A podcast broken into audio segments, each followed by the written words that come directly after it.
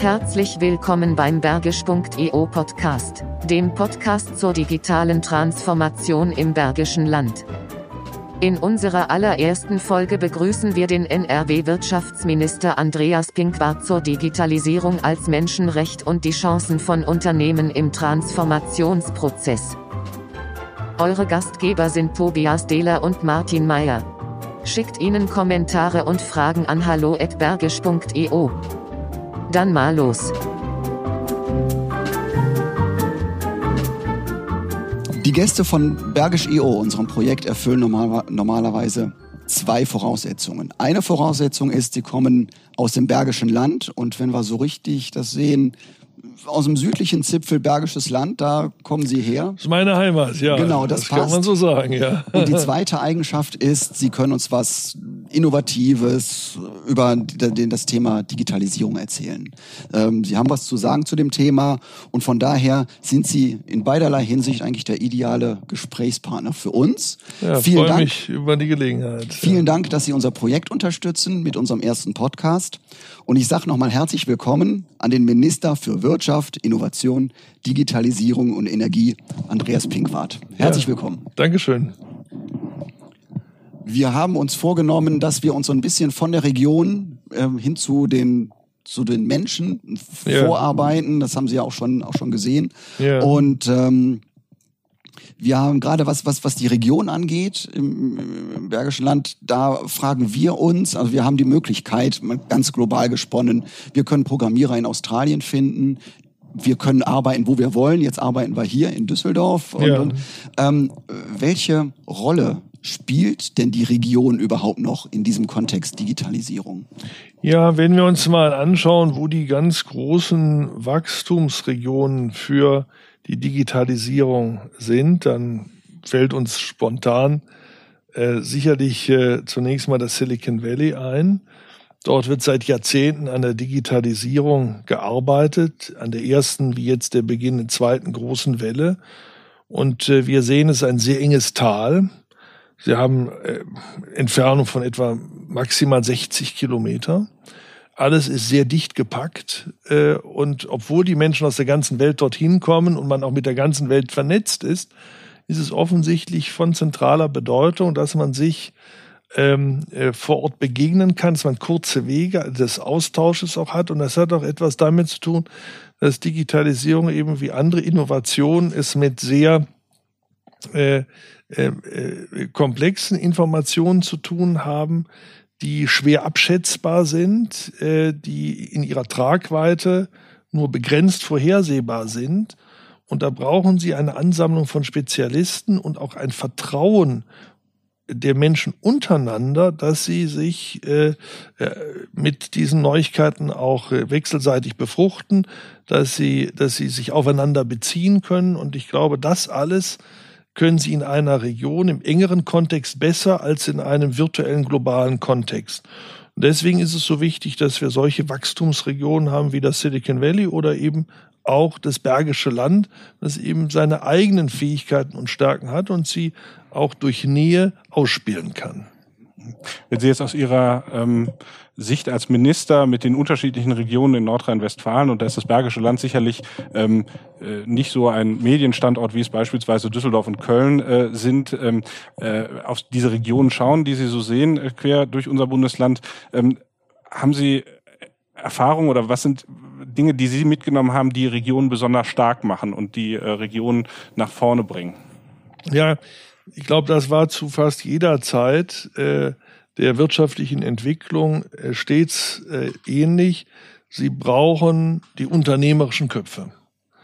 Äh, und äh, sie brauchen auch die äh, Köpfe in der Wissenschaft, die von zentraler Bedeutung sind, die dort auch ein Stück weit als Wissenschaftler auch unternehmerisch handeln, weil sie begeistert sind von ihrem Forschungsthema, von ihrer Idee und unternehmerisch insoweit wirken, als dass sie auch sehr klug es schaffen, äh, möglichst viele Ressourcen in kurzer Zeit für ihr Projekt äh, auch äh, zu mobilisieren, um dann eben auch diese Forschungsfragen beantworten zu können und möglicherweise nicht nur neue Grundlagenerkenntnisse zutage bringen, sondern sie auch hin zu einer anwendungsorientierten Forschung führen, auch in Kooperation mit Unternehmen. Also wenn das beides zusammenkommt, hervorragende Unternehmer und hervorragende Wissenschaftler, die sich aufeinander beziehen können, dann haben sie eigentlich die entscheidenden Treiber für starke Innovation.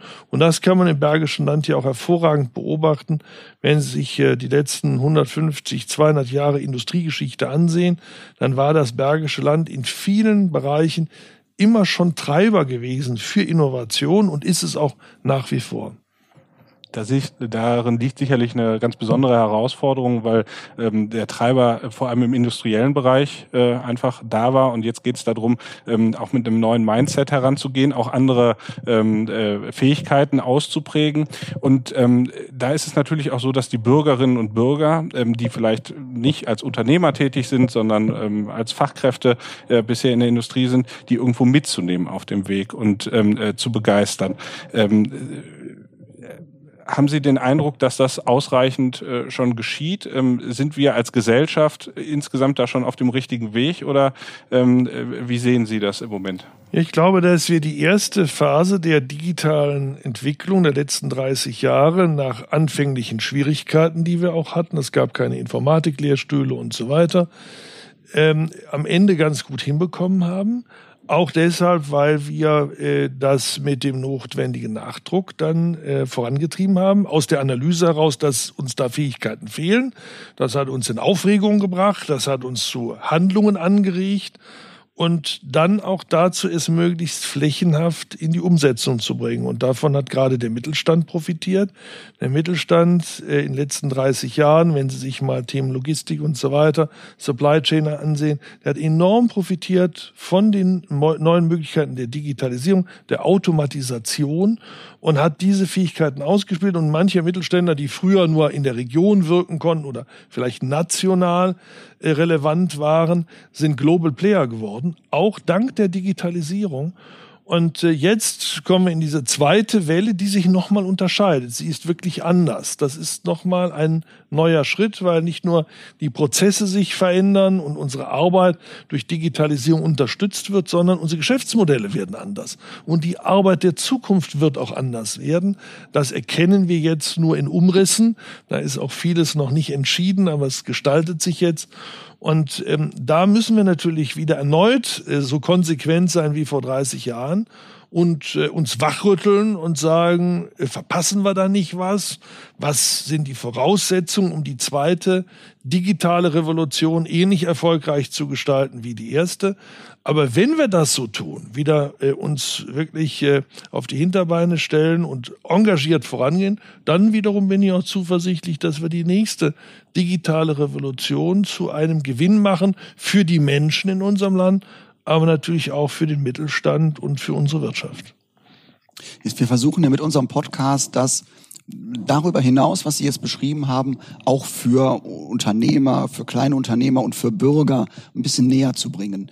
Und wir, wir fragen uns immer wieder in unseren Gesprächen, ist vielleicht sogar eine Übersetzung von Digitalisierung nötig? Also von dem, was Sie jetzt oder wo wir immer wieder drüber sprechen, auch mit, mit, mit Kollegen hin zu den Bürgern, die es ja auch in irgendeiner Form nicht nur vorgesetzt bekommen, müssen, sondern sie müssen es verstehen und auch leben ja, können. Absolut. Ja, das ist absolut richtig. Und gerade diese neue zweite Phase der digitalen Revolution ist eben auch anders deshalb, weil wir es uns zum Teil gar nicht vorstellen können, was Digitalisierung jetzt bedeutet.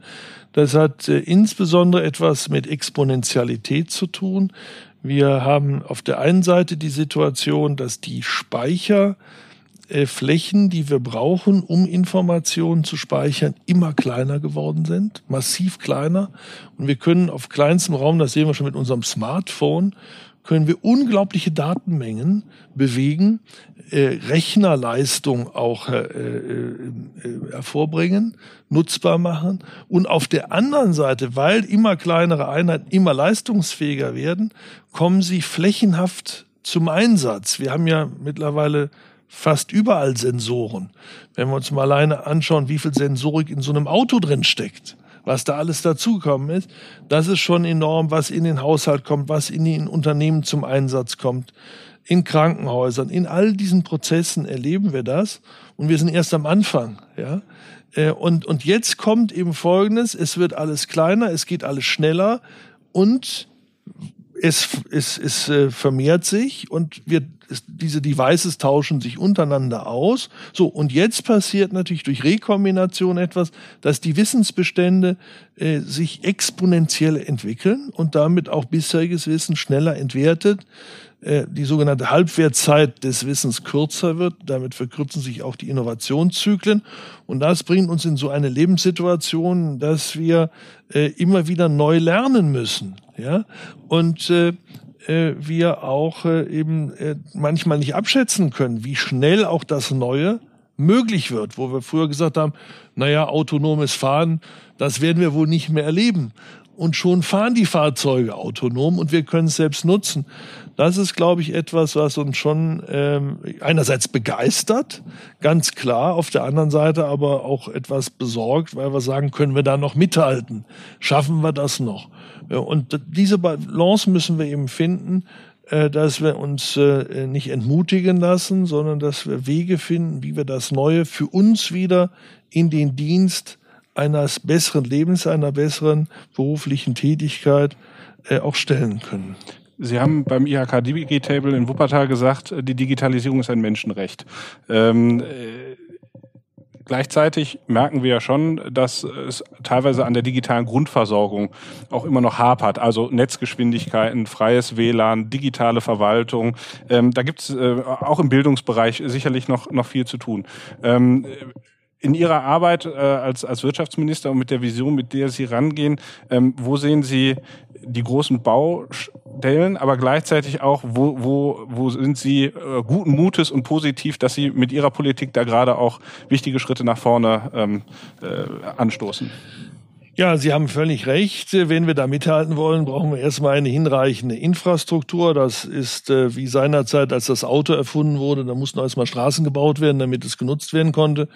Und jetzt brauchen wir natürlich die digitalen Straßen und das war bis vor wenigen Jahren sicherlich das Ziel Breitband äh, flächendeckend bis 50 Mbit. Äh, da waren die Menschen noch vor einigen Jahren begeistert, als sie das Ziel formulieren konnten. Wir sehen die Exponentialität, die ich angesprochen habe, dass die Entwicklung so rasant läuft, dass sich das ganz schnell entwertet. Und kaum hoffen wir, das Ziel erreicht zu haben, schon ist es äh, äh, von gestern. Und wir müssen uns neue, ehrgeizige Ziele setzen. Das ist tatsächlich Gigabit-Fähigkeit zu erlangen. Für uns das Ziel bis 2025 flächendeckend in Nordrhein-Westfalen.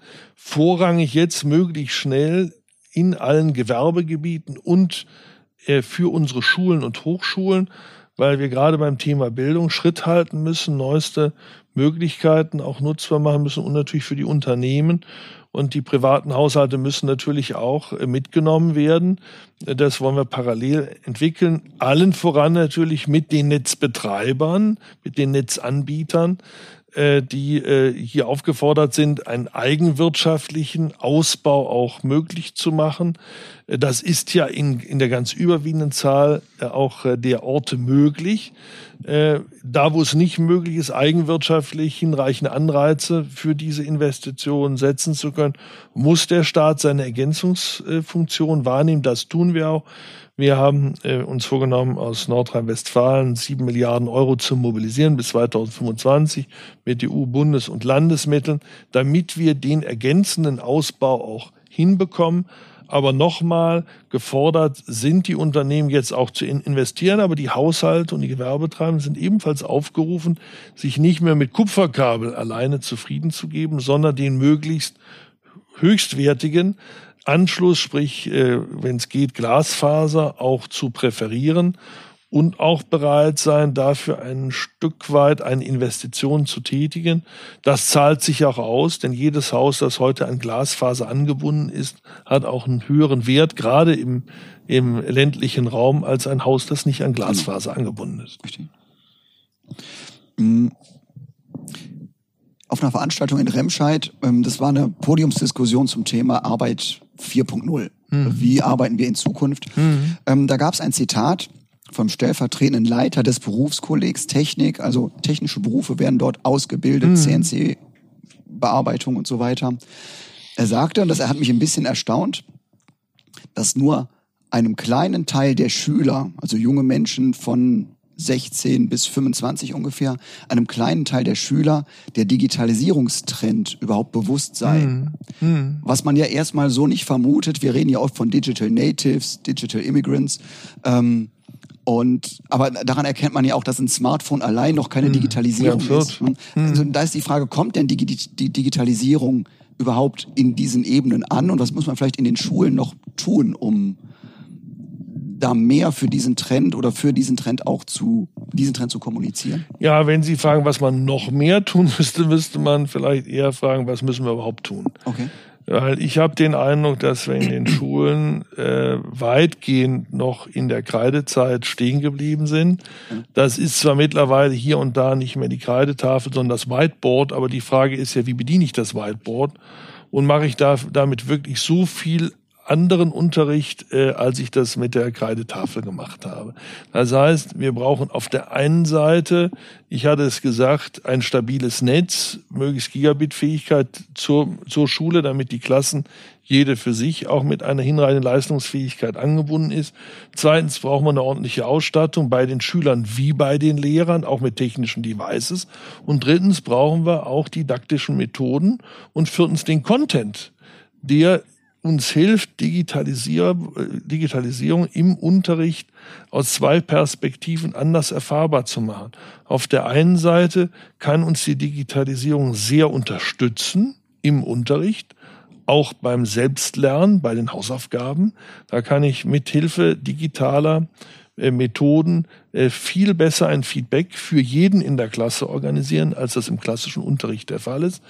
Ähm, äh, und ich muss natürlich sehen, wie schaffe ich die Inhalte, dass ich nicht nur über Lesen, Schreiben, Rechnen rede, sondern zum Beispiel auch über Coding rede. Dass ich sage, wie funktioniert überhaupt Digitalisierung? Wie kann ich sie ein Stück weit auch selbst gestalten?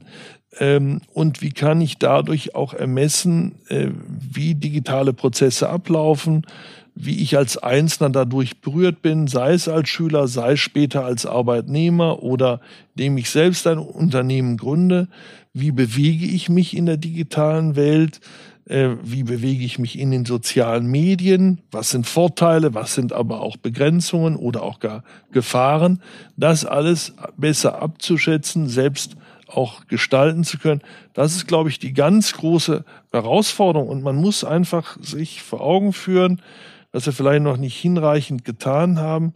So wie die Erfindung des Buchdrucks vor 500 Jahren die Zivilisation grundlegend verändert hat, verändert auch die Digitalisierung unsere künftige Menschheitsentwicklung.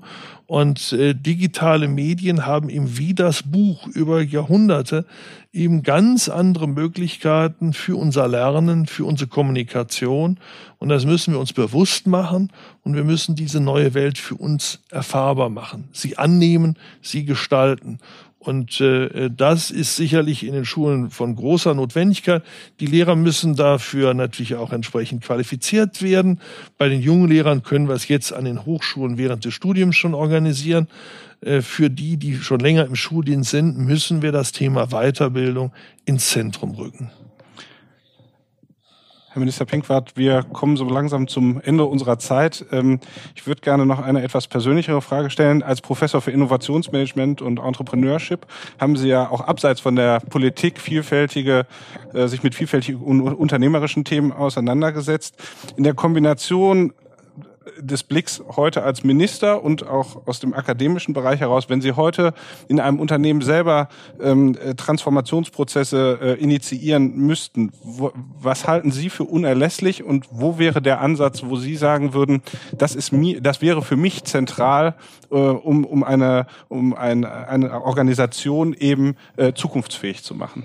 Ja, also entscheidend ist, dass man nicht nur mit Digitalisierung einen Spezialisten beauftragt, der dann Mitglied der Geschäftsführung wird oder gar nur ähm, Abteilungsleiter äh, unterhalb der Geschäftsführung und der dann sich darum kümmern soll und alle anderen machen so weiter wie bisher, sondern Digitalisierung ist eine Führungsaufgabe, ist eine zentrale Führungsaufgabe. Der Chef, wenn man das mal so vereinfacht sagt, oder die Chefin müssen selbst Digitalisierung wollen. Sie müssen sich mit Digitalisierung identifizieren. Dafür müssen sie nicht die alleinige Techniker sein. Das ist gar nicht erforderlich. Dafür bedarf es anderer im, im, Unternehmen. Aber sie müssen selbst sich des Themas annehmen. Sie müssen äh, das auch äh, versuchen zu durchdringen, sich mit anderen auch auszutauschen und ihren Mitarbeitern und Mitarbeitern auch deutlich machen, dass sie das selbst wollen. Und dann muss man die Mitarbeiter mit einbeziehen. Und zwar sehr intensiv. Man muss eine offene Kultur haben, auch eine offene Fehlerkultur haben, die Bereitschaft voneinander zu lernen.